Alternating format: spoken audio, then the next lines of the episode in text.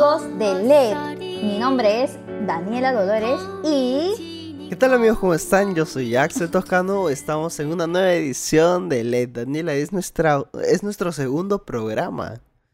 Así es, nuestra segunda edición del podcast. Bueno, ahora venimos renovados con una nueva imagen que espero que les guste en verdad porque ha sido un gran trabajo de hormigas lo que hemos hecho para poder renovarnos. Solo para recordar, Daniela, ¿qué significaba LED?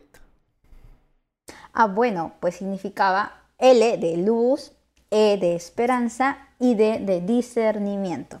Luz, esperanza y discernimiento. Así es, describe muy bien cuál es nuestro plan, cuál es nuestro objetivo al momento de querer hacer estos podcasts.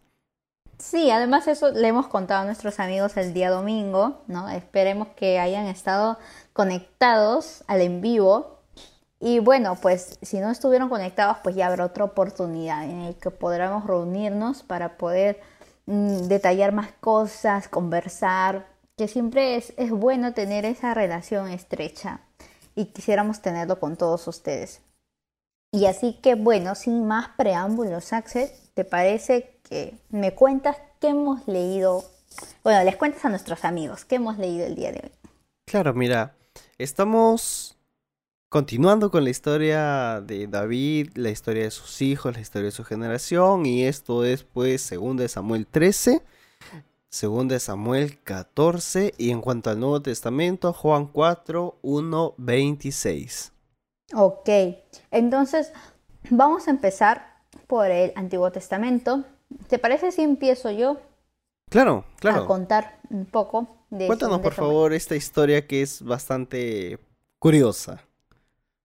Sí, tal cual eh, habíamos comentado, Axel, mientras leíamos, hasta parece una novela, ¿no? Y es que la vida de la familia de David estuvo marcada por muchos conflictos, guerras internas, mm, relaciones resquebrajadas y etcétera. Entonces, en este episodio, pues vamos a ver mucha evidencia de ello. Y este episodio en particular narra la historia, bueno, desdichada de Tamar, hija de David, y que tenía por hermanos a Absalón y Amnón. Ahora, Amnón era hermano de ella y él deseaba a su hermana como mujer, y él, en este deseo que tenía y que no podía controlar, bueno, él decidió no controlarlo, ojo, le pide consejo a un amigo que se llamaba Jonadab. Le dijo que tenía una angustia, esta angustia de que amaba a su hermana, ¿no? Entre comillas, amaba a su hermana y que no sabía qué hacer y todo esto. Entonces Jonadab no tuvo mejor idea pues de darle un plan a Amnon para que él pueda estar, acostarse con, con, su hermana y que pues que nadie se enterase, por así decirlo, ¿no? y que no haya mucho escándalo. y al final, pues Amnon... Jonadab le dice, mira Amnon, ¿qué te parece si te haces el enfermo y pides llamada a tu hermana y vas a ver cómo tu hermana va a venir y ahí cuando los dos estén solos, bueno, aprovechas, ¿no? Y eso fue lo que hizo Amnon, tal cual lo escuchó, tal cual lo hizo. Exactamente, ¿no? Y hace traer a Tamar a su hogar, ¿no? Ellos vivían en casas distintas, al parecer, por lo que menciona la Biblia. En ese lugar, en su habitación, viola a Tamar, un hecho súper lamentable para ella. Ella pidió auxilio, nadie la escuchó, él por su fuerza terminó aprovechándose de ella. Claro, la violó. Y al final ella, claro, y ella huye, bueno, no es que huye, disculpe, a ella la expulsa, ¿no? Él, mismo, después de haber cometido su fechoría, la desprecia, dice la Biblia, y la echa, ¿no? Así como si fuera cualquier mm, persona, ¿no? No la trató como por el rango que tenía, ¿no? La echó fuera y la pobre empezó, bueno, a caminar, a regresar a su hogar, así tal cual estaba, ¿no? Muy dolida, muy impactada, choqueada por todo lo que le había pasado. Y su hermano Absalón la encuentra. Nos, nos dice las escrituras que él la encuentra se entera de todo lo que le pasa, ¿no? A ella, bueno, que le pasó. Alberga en su corazón mucha, mucha ira hacia su hermano Amnón por lo que le había hecho a Tamar, su hermana. Y ojo, Axel, porque después vemos que también David se llega a enterar y dice que le da mucha cólera este acontecimiento. Pero vemos que no se hizo justicia a Tamar, sino que pasaron dos años sin haber eh, castigado como debía de ser a Amnón. Entonces, ¿qué más nos puedes decir de la historia? Claro, y esto lo vamos a ver resuelto en el capítulo número 14. Porque en el capítulo número 14 nos cuentan cómo es que Absalón espere esos dos años y Absalón todavía le guardaba ir a su hermano Amnón. Entonces Absalón manda matar a su hermano Amnón como para de una vez terminar de, zanjar este hecho, ¿no? Entonces David también se entera que Absalón había matado a Amnón y David se molesta con, con Absalón, se lamenta la muerte de su hijo. Bueno, entendamos que hijos son hijos, ¿no? Y sea como sea el hijo, uno termina amando a su hijo siempre.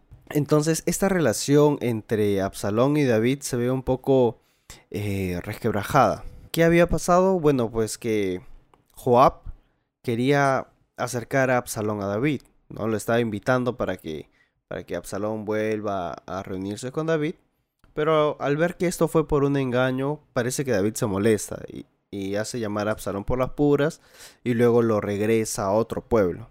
Y Absalón todavía le dice a Joab, oye, ¿por qué me has hecho ir si al final me iban a mandar a otro lado? Yo mejor me hubiera quedado donde estaba. Pero parece que de ahí se, llegan a reencontrar otra vez. Absalón llega a reunirse nuevamente con David que, se iba a arreglar, ¿no? Bueno, pero hasta ahí nos hemos quedado. Pero hay algo que podemos disgregar, Axel, y comentar respecto ya a toda la historia en general, ¿no? Y en primer lugar me quisiera detener en la injusticia que se hace a Tamar, porque ustedes saben que cuando hay justicia hay paz, entonces todo lo contrario sucede cuando hay injusticia, hay guerra, ¿no? Y a raíz de esta infamia que se comete hacia Tamar, es Absalón quien alberga esa cólera, ese resentimiento y ganas de vengarse hacia su hermano. Ahí ya hay unas, hay dos relaciones resquebrajadas, rotas, ¿no? Un conflicto. Tamar con su hermano Amnón, que ha sido pues violentada por él, y también Absalón contra Amnón por, por enterarse de este hecho y el cargar con eso. Entonces vemos que este suceso pues trae pésimas consecuencias a la familia de David porque hay división, ¿no? Empiezan a tener este empiezan a hacer el conflicto que después desencadenaría en algo mucho mayor, ¿no? Claro, de ahí vamos a ver que Absalón le intenta quitarle el poder a David.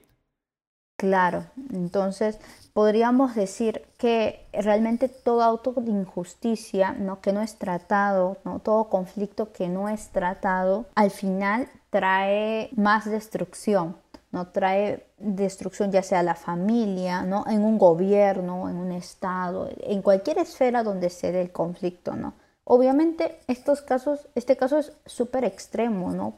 Pero pongámonos en una posición de nuestros hogares por ejemplo, ¿no? que pueden surgir conflictos ahora, ¿no? que estamos 24/7 con nuestras familias. Uf, sí, ¿quién no ha tenido conflictos en su familia? Claro que ahora más que nunca que uno va conociendo mucho más a las personas y además estar en este estado de aislamiento, de no salir, de una u otra manera genera que las personas estén en un estado de ansiedad, un poco movidas en, en sus emociones entonces, podría ser que sea un campo para que surjan un poco más de conflictos. Pero esto nos enseña bastante, ¿no? Este episodio. Que, por ejemplo, si en nuestros hogares, ¿no? En el lugar donde ahorita nosotros estamos, hay conflictos, hay relaciones que no se están llevando bien, pues es necesario tratarlas, es necesario restaurarlas. ¿Y cómo se restauran las relaciones? pues principalmente con el perdón. Aquí obviamente en esta situación faltó justicia y también faltó perdón. Justicia porque eso no podía quedar impune, obviamente. Había, era un delito. También necesitaban perdonar todos. Y bueno, llegando otra vez, regresando a un ambiente ¿no? de nuestro hogar, pues si hay conflictos, hay cosas así, es mejor tratarlas, ¿no? Perdonar, reconocer que uno necesita perdonar y necesita del perdón y restaurar relaciones ¿Por qué? Porque si nosotros permitimos que esas pequeñas cosas, conflictos, malentendidos, sigan sin resolverse. Es como un vaso que va llenándose de muchas gotas, gotas, gotas, gotas y al final se rebalsa todo y sale con más fuerza, el conflicto se va haciendo más grande y pues trae más destrucción a la familia o al lugar ¿no? donde esto se dé, así como pasó con la familia de, del mismo David, que esto se salió de las manos realmente y tuvo pésimas consecuencias para el reino, ¿no? Y pues pagaron pato, por así decirlo, también los ciudadanos de ese mismo país. Entonces es importante el tema de las, de las relaciones, del perdón, del hacer justicia en todo lugar, ¿no? Para evitar este tipo de conflictos, para evitar que, que haya más relaciones rotas, que al final pues traen tristeza y destrucción a uno mismo. Así es, Daniela. Es muy importante el tema de las relaciones personales, las relaciones familiares. Bueno, creo que como cristianos estamos llamados al tema de pedir perdón y humillarnos a nosotros mismos también. No guardar orgullo en nuestro corazón. Creo que una de las cosas con las que luchamos bastante puede ser el orgullo de decir, ¿por qué yo tengo que pedir perdón? ¿Por qué? Porque si yo tengo razón tengo que pedir perdón? Pero vemos que la Biblia dice que como Dios nos ha perdonado, nosotros también tenemos que perdonar. Es muy icónica la parábola de, de esta persona que debía mucho dinero y a rey le absorbe su duda, pero él no le pudo absorber la duda al que le debía menor cantidad. Y ahí es donde se ve que, que tenemos que perdonar, es muy importante el perdón. Entonces ya pasando, pasando al Nuevo Testamento en, en Juan 4, del 1 al 26, encontramos la historia de la mujer samaritana. Un punto importante me parece que, que deberíamos comentar es que también justo fue un momento propicio, justo fue un momento en el que los discípulos se habían ido a comprar algo y Jesús estaba ahí. Jesús se muestra 100% humano porque la Biblia dice estaba cansado. O sea, tal cual una persona había caminado mucho y bueno, pues estaba cansado y se sienta al costado de un pozo. Y ahí es donde se le aparece una mujer samaritana y la mujer samaritana iba a ir a, recoger agua. Entonces Jesús le dice, ¿puedes darme un poco de agua? Y la mujer samaritana, no me acuerdo qué le dice. Le dice como que se sorprende de que él siendo judío esté hablando con ella, ¿no? O sea, ¿qué te pasa, no? Oye, tú eres judío y estás dándole la palabra a una mujer samaritana como yo y la descuadra un poco.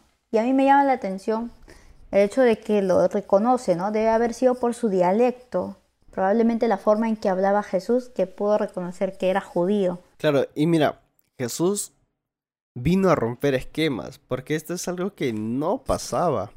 En primer lugar, que un judío hable con un samaritano eran cosas que no ocurrían, no se dirigían la palabra, pero Jesús muestra de que somos humanos, somos seres humanos, somos personas y debemos comunicarnos. Muestra el amor al prójimo. Le habla sin ningún problema, se comunica a pesar de que es mujer y había muchos prejuicios al respecto. Exacto, sí. Y creo que Jesús aquí es, bueno, hace otra muestra de ello, ¿no? Ya lo habíamos visto anteriormente cómo él trataba a las mujeres, cómo él se acercaba a ellas con respeto, con reconociendo y revalorando su dignidad como mujeres ¿no? en una sociedad machista. Y pues aquí no solo había un tema cultural, étnico, de que los judíos no podían hablar a los samaritanos, sino también hasta un tema del mismo, del sexo, ¿no? De que por ser mujer, pues también se veía un poco mal, ¿no? Que un hombre se dirigiera a una mujer así nomás. Y Jesús pone a un lado esos prejuicios, ¿no? A un lado esas eh, construcciones de la cultura misma y le habla a ella sabiendo que también ella como un ser humano con razón podía entender, ¿no? Podía entender lo que él estaba diciendo y a lo que él iba a llegar, ¿no? Y Jesús pues se muestra diciéndole algo que le revela a ella que él es un, bueno, un profeta, ¿no? Ella le dice, usted es un profeta porque me has dicho esto que es muy cierto en mi vida, ¿no? Y este encuentro que tiene Jesús con ella es muy sincero, ¿no? Lo veo mm, a Jesús en esa, en esa naturalidad de cómo, cómo lleva a la mujer a entender al final que, que Él es el Mesías. No, es toda una conversación poco a poco. Ella al principio no lo entendió, le pareció que Jesús estaba hablando cosas muy literales, o sea, lo entendió muy literal ella, el tema hasta de que le iba a dar agua que ya nunca más iba a tener sed si la tomase, lo vio ella tal cual, ¿no? Claro, es que no había precedentes. Y no lo entendió. Además que Exacto. entendemos que ella lo entendió bien literal porque le dijo, a ver, Señor, y, y no se refería a Señor como, como Jesús, Señor el Mesías, sino se refería a Señor con respeto porque ella lo entendió como si fuera un profeta. Y le dijo, entonces, Señor, no lo conocía. dame tú de ese agua que, que nunca más voy a volver a tener sed, para ya no tener que venir al pozo de, de nuestro padre Jacob y tener que estar sacando agua, no, ya mejor. Lo vio muy práctico, ¿no? Sí, lo vio muy literal, pero como te digo, no había precedentes de ello, entonces era bastante aceptable que se haya visto sorprendida por este hecho. Claro, muy válido su, su forma, bueno, de entender esto, ¿no? Pero Jesús es bien paciente con ella y le empieza a explicar cosas que creo yo al principio podrían parecer rocas, ¿no? Para ella, como el tema que justamente quiero tocar, que está en los versículos 22, 23 y 24. Y dice, bueno, la voy a leer para que ustedes puedan estar muy cómodos. voy a leerlo. Ahora ustedes adoran lo que no conocen, le dice Jesús. Nosotros adoramos lo que conocemos porque la salvación proviene de los judíos, pero se acerca la hora y ha llegado ya en que los verdaderos adoradores rendirán culto al Padre en espíritu y verdad, porque así quiere el Padre que sean los que le adoren. Dios es espíritu y quienes lo adoran deben hacerlo en espíritu y en verdad. Y aquí Él le revela algo muy, muy importante acerca de, la esencia de aquellos que se acercan a Dios, ¿no? Con, esa, con ese ánimo de agradarle, cómo son, ¿no? Y dice que el Señor anhela adoradores en espíritu y en verdad. Ahora, esto debe ser entendible para su contexto porque ellos pensaban que en Jerusalén ¿no? y en el templo pues era el único lugar donde se podía adorar a Dios. Pero entendemos que aquí Jesús quita esos límites de geográficos o de territorio, ¿no? No es que solo en ese lugar se podía adorar. Claro, es que ellos estaban muy pegados a un molde. Creo que se había asumido más el tema de las tradiciones que el tema de lo que en verdad decía la, la palabra de Dios. Entonces por eso es que a ella le costaba un poco, porque decía, mira, ustedes dicen que se adoran allá, pero nosotros decimos que se adora acá. Y como al final mm, tú tienes razón, pero yo también, ¿no? Pero Jesús le dice, mira, ya, esto, esto quedó acá. Porque la forma en como yo te voy a enseñar a adorar, no necesitas estar en ningún templo, no necesitas seguir ninguna forma ni ningún ritual. Y es una, una apertura bastante grande que nos da Dios y que nos muestra y que creo que a la persona que recibe este mensaje por primera vez le es muy revelador. Tú no necesitas un molde, tú no necesitas una forma exacta para poder hablar con Dios. Ya el velo ha sido rasgado, tú puedes acercarte a Dios y tienes la total libertad de hablar con Dios, comunicarte con Dios. El cristianismo es una religión en la cual se basa en comunicación. La Biblia dice que Dios es, es espíritu y es una persona también. Entonces, ¿cómo tú te relacionas con una persona? Hablando. ¿Cómo vas a conocer a Dios si no le hablas, si no te comunicas? Entonces creo que acá Jesús nos revela muy bien de que ya no hay como como todo un ritual a seguir. O sea, eso olvídate. Exacto. Ya no hay formas. Ahora tú acércate a Dios porque nada te lo impide. Claro, y además, Axel, eh, nosotros somos seres integrales, ¿no? espíritu, alma y cuerpo. Y ese espíritu es pues el que se conecta con Dios, no porque él es, él es espíritu también.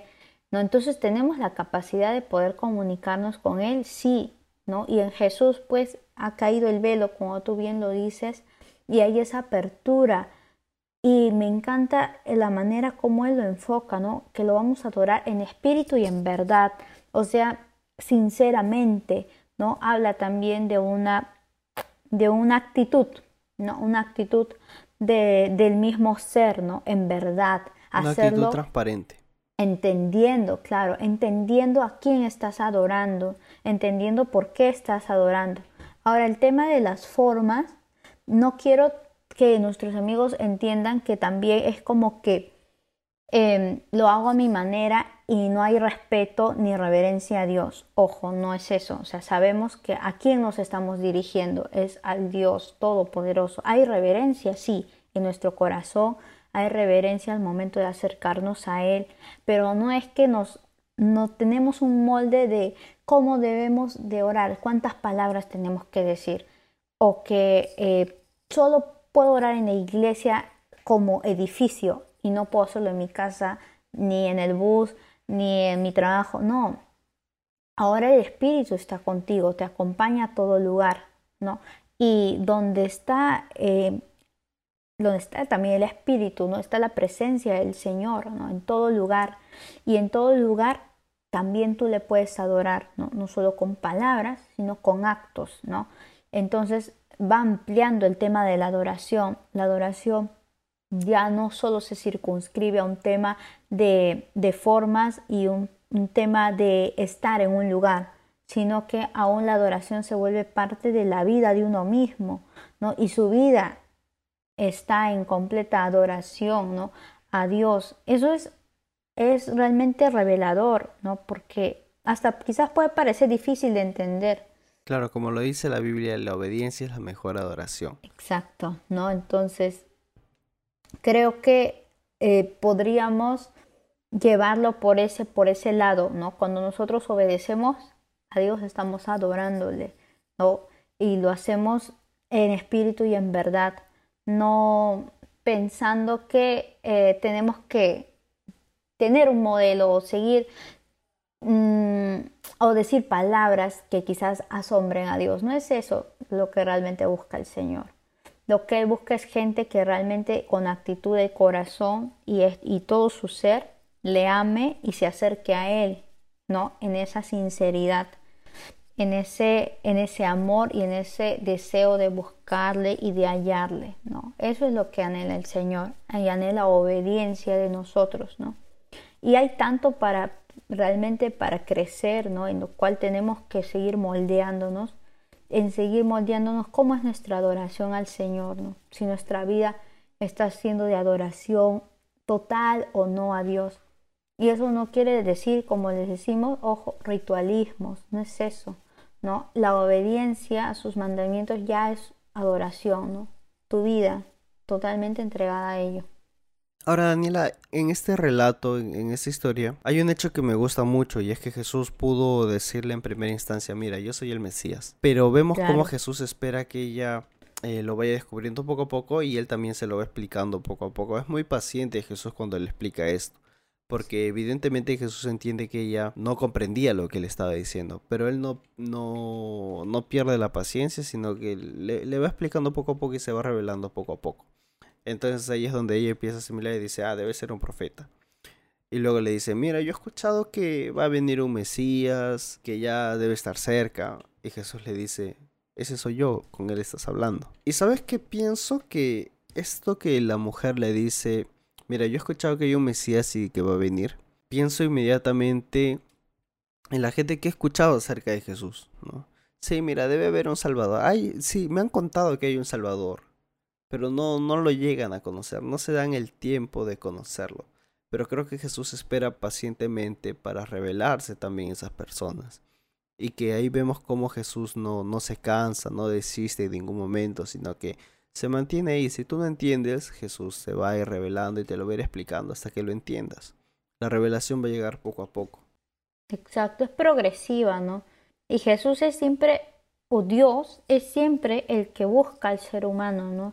Y es que anhela revelarse, es una persona que quiere comunicar, ¿no? Por lo mismo que es persona, es parte de lo que es ser persona el querer comunicarse y Dios quiere por eso tener una relación y una comunicación con el ser humano, revelarle sus planes. Eso es asombroso, o sea que el Dios del universo el ser más poderoso de absolutamente todo lo que conocemos y lo que no conocemos, pues es quien quiere revelarse al ser humano, ¿no? Y tiene estas conversaciones tan enriquecedoras, ¿no? Y así como Jesús habló con la mujer samaritana y le pudo revelar algo que ella nunca había entendido, pues así también el Señor se puede revelar a nosotros y podemos conversar con Él y que Él nos revele cosas que hasta ahora no hemos entendido, no hemos comprendido o que necesitamos saber. ¿no? Es esa actitud de Jesús de buscarnos y de hablar no ha cesado, no ha caducado, sino que Él sigue hablándonos en la intimidad y cuando lo buscamos en espíritu y en verdad. Él se revela, ¿no? Y es, es hermoso, es bonito que podamos crecer en esa relación con, con Dios y creo que un propósito que todos debemos de ponernos, ¿no? Y que todavía no es tarde de ponerse propósitos, es el afianzar esa relación de comunicación con Dios, mucho más. Claro, ahora que ya sabes que Jesús te busca, que, que el Señor intenta comunicarse contigo, ahora tómate tu tiempo, presta atención, abre tus oídos. La Biblia dice que tengo oídos para oír, que oiga, ¿no? Y la Biblia también dice que Jesús está tocando constantemente la puerta de nuestro corazón y a ver quién le abre la puerta. Creo que si aún no has abierto esa puerta, pues es momento, ¿no?